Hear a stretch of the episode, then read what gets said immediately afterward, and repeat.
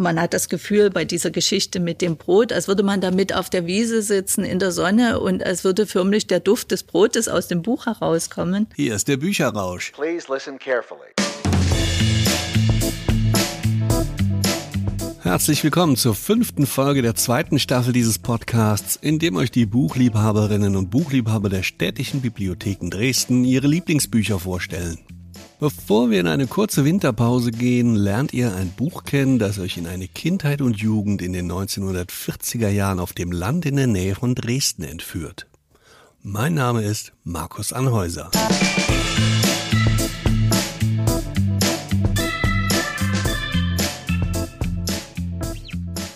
Romane, in denen das Leben eines Jungen in einer bestimmten Zeit in einer bestimmten Region erzählt werden, kennt wohl jeder – ich denke dabei an Michel von Lönneberger von Astrid Lindgren oder die Lausbubengeschichten von Ludwig Thoma.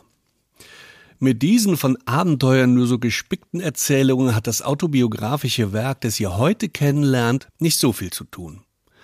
Dafür könnte es für viele von euch ein Grund sein, mal wieder die Wanderschuhe zu schnüren.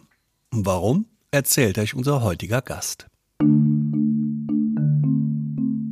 Mein Name ist Marion Albrecht. Ich bin seit 1992 Bibliothekarin, habe in verschiedenen Zweigstellen gearbeitet und bin jetzt seit einigen Jahren, über zehn Jahre glaube ich, für die Ausbildung verantwortlich. Wir sind die größte Ausbildungsbibliothek in Sachsen tatsächlich, haben zurzeit 18 Auszubildende und ich kümmere mich auch um die Fortbildung der Mitarbeiter.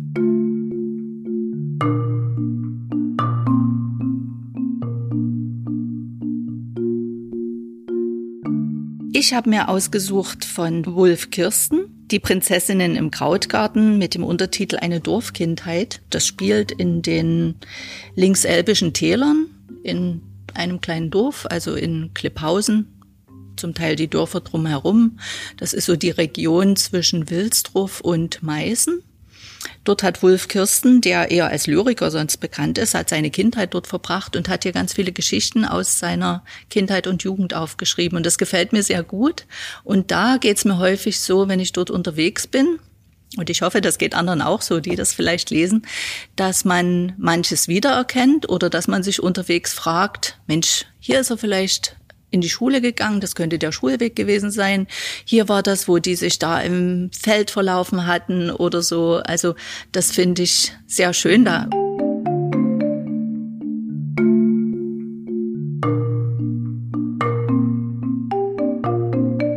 Das ist ein Buch, zu dem ich einen besonderen Bezug habe, weil ich die Landschaft wo das Buch spielt, wo die Geschichten spielen, sehr gut kenne und dort schon sehr häufig unterwegs war.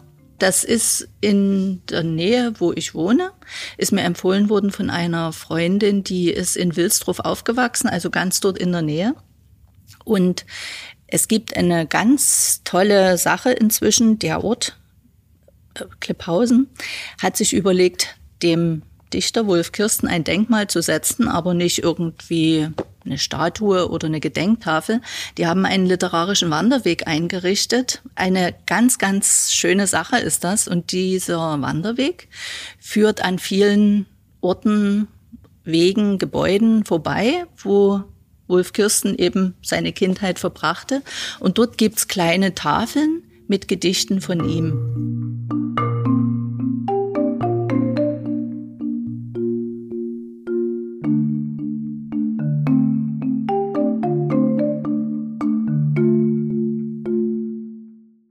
Also Wolf Kirsten wurde 1934 in Klipphausen, also das befindet sich zwischen Wilsdruff und Meißen, geboren und er ist eher als Lyriker bekannt hat mehrere Gedichtbände veröffentlicht, hat sich sehr mit der sächsischen Sprache beschäftigt, also hat auch so alte sächsische Begriffe gesammelt und an einem Wörterbuch der sächsischen Mundart mitgearbeitet, eine Zeit lang.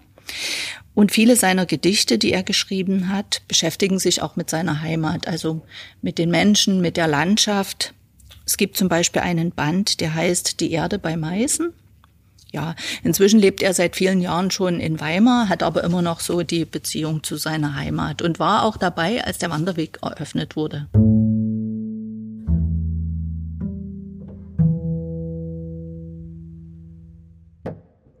Kein Roman, sondern ist eigentlich eine Sammlung von Geschichten aus verschiedenen Zeiten seiner Kindheit und seiner Jugend. Also zum Beispiel wird da ganz eindrücklich beschrieben, er hatte furchtbare Angst vor der Schule, war nicht zu bewegen, in die Schule zu gehen und musste fast unter Zwang jeden Tag bewegt werden, doch in diese Schule zu gehen und auch dort zu bleiben. Da hat sich dann eine Zeit lang die Mutter oder die Oma dazugesetzt, damit er auch wirklich da bleibt. Ne? Das ist ihm sehr schwer gefallen.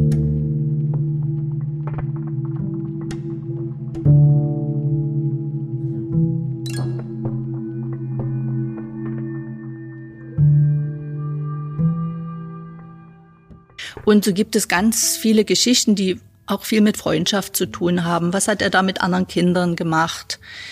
Also das klingt jetzt sehr nach heiler Welt, also so dieser Untertitel Eine Dorfkindheit klingt ja auch so ein bisschen, ja, heile Welt, Bullerbü. Das ist es aber überhaupt nicht, weil das spielt in der Zeit der größtenteils 40er Jahre des vergangenen Jahrhunderts und natürlich war das überhaupt keine einfache Zeit.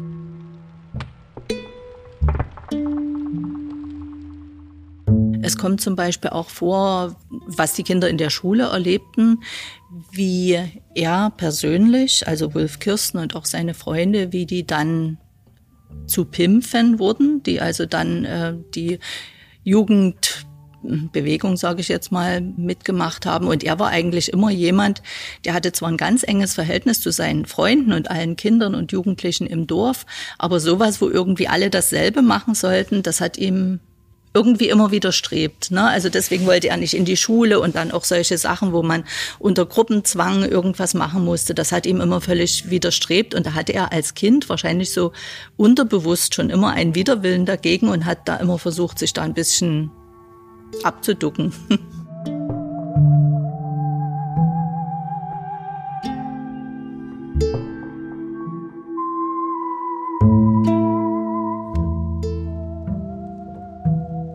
den Dörfern haben die davon relativ wenig mitbekommen vom eigentlichen Kriegsgeschehen. Aber was häufig eine Rolle spielt, dass eben Männer verschwanden sozusagen. Also die waren plötzlich weg, kamen nicht wieder, mussten eben in den Krieg ziehen und dass ganz viele Flüchtlingsfamilien kamen. Also das spielt die ganze Zeit eine Rolle, dass eben aus ganz unterschiedlichen Regionen Familien kamen, dass da Kinder in die Schule dazu kamen, dann waren die wieder weg, die zogen dann weiter. Das spielt da immer wieder eine Rolle. Also das ist äh, das Thema, was ihn auch als Kind schon sehr betroffen und bewegt hat.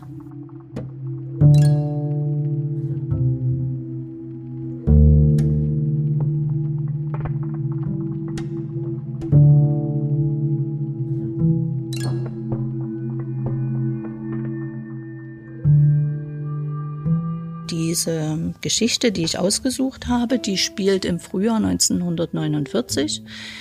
Der Erzähler, also Wolf Kirsten, war zu der Zeit so etwa 15 Jahre alt. Und er und sein Freund sind auf dem Heimweg von der Schule.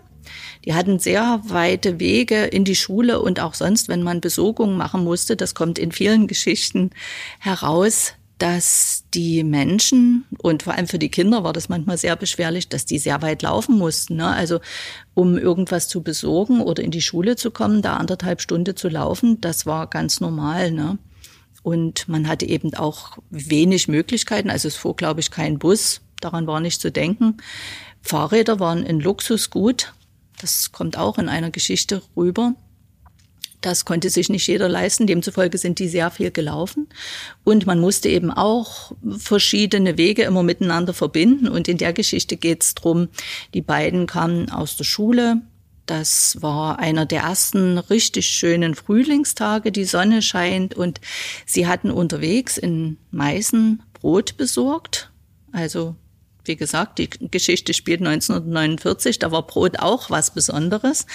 Und die beiden ähm, sind unterwegs, äh, machen einfach eine Rast, um einfach mal Pause zu machen und in der Sonne zu liegen. Und darum geht's in diesem Ausschnitt. Auf der Höhe legten wir, sichtlich erschöpft und von der Frühjahrsmüdigkeit gekennzeichnet, eine Rast ein. Die Frühjahrssonne lud ein, auf einem Rasenstück zu lagern. Unser Begleiter, Begleiter über, über, die Jahre, Jahre hin, der Hunger, meldete sich nun erst recht und war nur schwer zu beschwichtigen. Das Brot im Rucksack wollten wir unangeschnitten nach Hause bringen, gleich einer Trophäe und als sichtbares Zeugnis dafür, wie deutlich wir besseren Zeiten entgegengingen, aus dem Kriegs- und Nachkriegselend spürbar heraus. An jenem Sonnabendnachmittag schätzten wir uns glücklich, ohne es uns sagen zu müssen, in der Sonne liegen zu dürfen und ein Brot im Gepäck zu wissen. Welch ein verführerischer Duft. Konrad Lehmann zückte sein Taschenmesser, schnitt schweren Herzens den Kanten ab. Der Geruch war zu betäubend, geradezu betörend, also auf eine quälende Weise verführerisch, dass jeder Widerstand unter der Frühlingssonne dahinschmolz. Konrads anerzogene Disziplin, für die der aus altdeutschen Zeiten stammende Begriff Prussian Correctness wohl am zielsichersten trifft, muss wie eine Kastanienschale im Herbst von ihm abgefallen sein. Aber das Renftel, um es in unserer Dorfsprache zu sagen, tat unheilvolle Wirkung. Der kantenfrisches Brot hatte einen Heißhunger geweckt, der sich nun nicht mehr unterdrücken ließ. Runzen um Runzen abgesäbelt und gegessen, hintereinander weg, bis nichts mehr übrig war von dem Pfund. Ich, ein schlichter Epigone, tat es meinem Nebenmann gleich. Ich kupferte ab, ließ mich hinreißen zur Verspeisung des Brotes auf einen Ritt. Nie wieder in meinem späteren Leben habe ich derlei Gefräßigkeit an Brot ausgelassen, und nie wieder habe ich Brot als eine solche Kostbarkeit erkannt und genossen.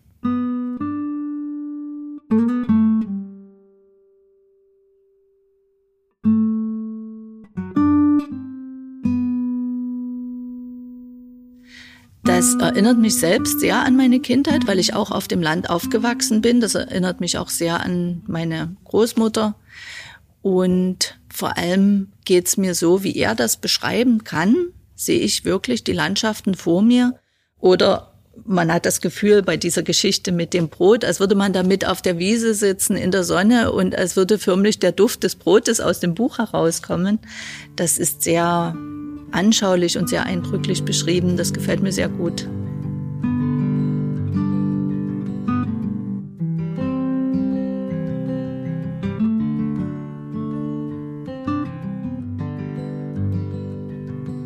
Ich lese sowas sehr gerne, wo man durch Alltagsbegebenheiten, durch solche Geschichten eine Zeit erleben kann, dass so eine Zeit durch so solche ganz persönlichen Geschichten lebendig wird.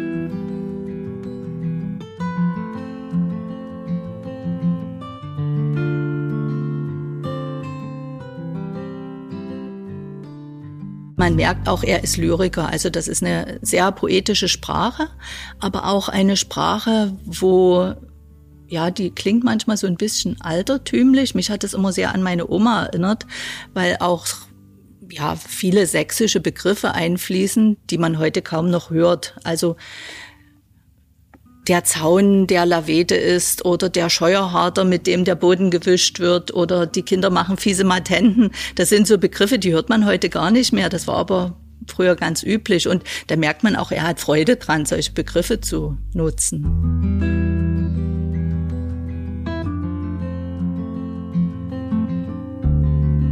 Er beschreibt ja wirklich vieles sehr, sehr detailliert. Aber das ist eben sein Talent und er kann sehr gut beschreiben und kann sehr poetisch schreiben. Er ist, glaube ich, jemand, der sehr auf Details achtet und auch in den Gedichten, denke ich, da feilt er wahrscheinlich auch sehr lange dran, um die richtigen Formulierungen zu finden. Klar, als Lyriker. Aber er hat wahrscheinlich keine verklärte Erinnerung an die Zeit, aber er hat sehr viele Erinnerungen und es ist ihm sehr wichtig. Also das war eben sehr prägend. Und da er sich sehr mit der Landschaft und der Geschichte der Orte beschäftigt hat, ist natürlich auch seine eigene Kindheit Bestandteil dessen.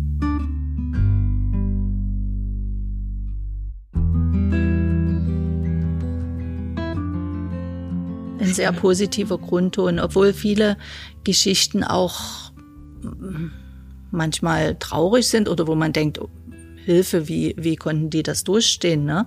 Also das zeigt auch, dass Menschen in jeder Zeit irgendwie zurechtkommen müssen. Man muss eben einfach sehen, wie komme ich jetzt heute mit den Dingen klar, die anliegen, wie besorge ich mir was zu essen, wie kriege ich meine Kinder groß, wie kriege ich die in die Schule, wie bekommen die ja, Kleidung.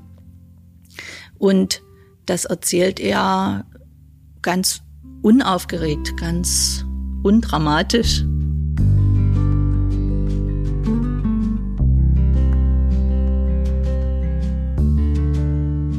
Das ist für jemanden geeignet, der auch sehr gern in die Vergangenheit eintaucht, indem man Geschichten liest, die sehr persönlicher Natur sind.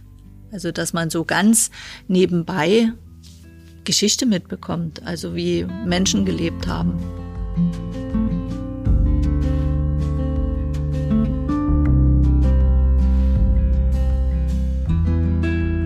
Das habe ich schon häufiger Freunden, Freundinnen geschenkt.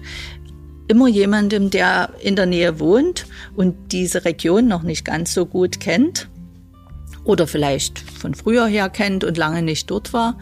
Am besten gleich mit einer Wanderkarte dazu, eine Wanderkarte der linkselbischen Täler, dass man auch gleich selber auf die Wanderschaft gehen kann und zum Beispiel auch den, den Wanderweg, den Dichterwanderweg mal entlang gehen kann. Das ist immer sehr gut angekommen.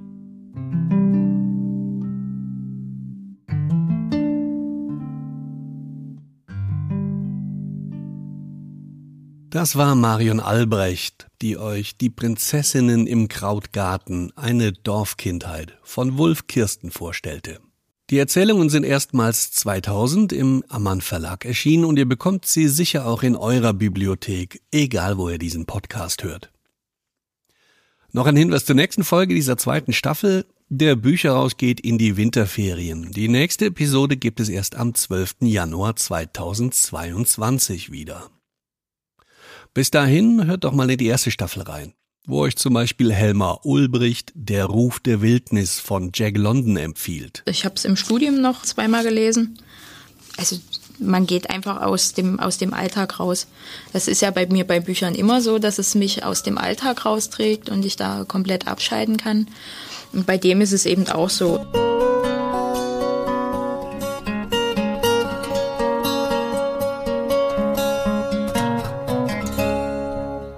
Den Link zur Episode findet ihr wie immer in der Beschreibung zu dieser Folge. Wenn ihr mehr solcher Leseempfehlungen hören wollt, abonniert einfach unseren Podcast und empfehlt ihn weiter. Das war der Bücherrausch mit Markus Anhäuser und Marion Albrecht. Bis zum nächsten Mal.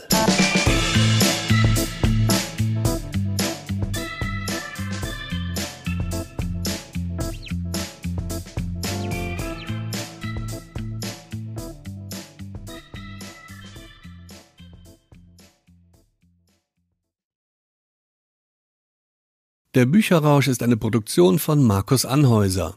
Die Titelmelodie Please Listen Carefully ist von Jazar. Die Musik in jeder Episode stammt von Blue Dot Session. Eine Produktion aus dem Jahr 2021.